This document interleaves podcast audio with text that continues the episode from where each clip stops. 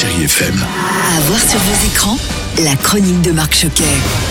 Bonjour à tous et j'espère que vous allez bien. Alors cette semaine dans les salles, Villa Caprice de Bernard Stora avec Irène Jacob, Nils Arestrup, Patrick Bruel, Michel Bouquet et Laurent Stocker.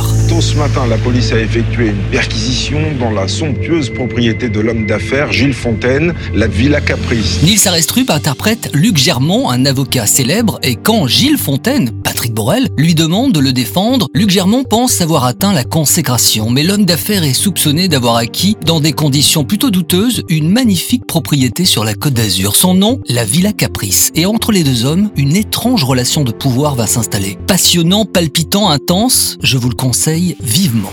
Également sur grand écran, la comédie Chacun chez soi, deux et avec Michel Larocque et Stéphane de Groot. Vous Stéphane, vous aviez peut-être quelque chose à nous dire, c'est ça? J'ai failli oublier de vous annoncer la grande nouvelle. Anna et Thomas vont venir habiter à la maison.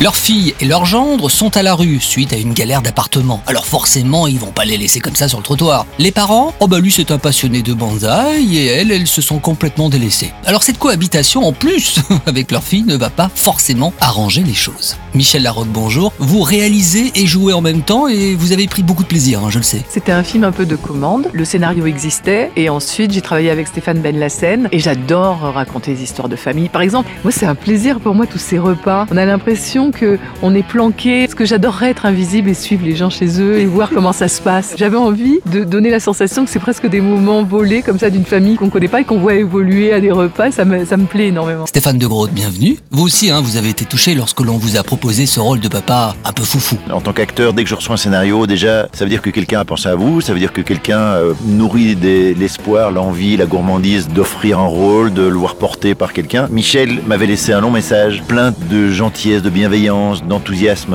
Je sens qu'il y a un, un vrai désir, indépendamment du rôle, il y a aussi l'ambiance de tournage. Et je fais ce métier pour le plaisir. Chacun chez soi, c'est dans les salles aujourd'hui.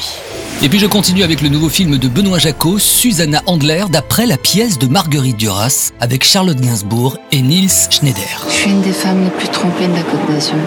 Vous le savez Charlotte Gainsbourg, bonjour. Comment peut-on parler de ce film, de cette femme? Ces deux personnages sortis de leur quotidien dans une maison, il y a un côté euh, un peu irréel et en même temps on sent les années 60, on sent le- la bourgeoisie justement de cette femme. Une bourgeoise euh, à la limite de la dépression, trompée par son mari depuis de longues années et avec un amant pour la première fois. Il y a quelque chose de très moderne. Ça pourrait de nos jours. Merci beaucoup Charlotte Gainsbourg. Et je termine avec, attention, sur la plateforme Disney ⁇ et à partir de vendredi 4 juin avec Raya et le Dernier Dragon et les voix françaises de Géraldine Nakache, Angoun ou encore Frédéric Shaw. Je m'appelle Raya.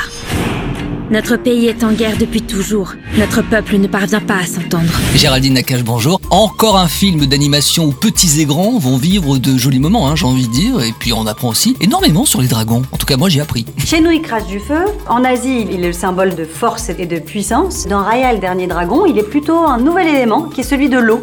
Et on se dit, Raya, elle a choisi comme partenaire de quête et de conquête un dragon qui est pas vraiment dragon. Est-ce que cette dragonne-là va vraiment pouvoir réellement l'aider? Et en fait, le truc qu'elle a pour elle, c'est d'avoir compris qu'en offrant sa confiance, qu'en ayant confiance en soi, on peut se sortir d'un tas de situations. Merci Géraldine Nakache et merci à vous de faire de ce podcast un joli succès. Allez soutenir le cinéma aussi au cinéma et prenez soin de vous. Je vous embrasse, à la semaine prochaine.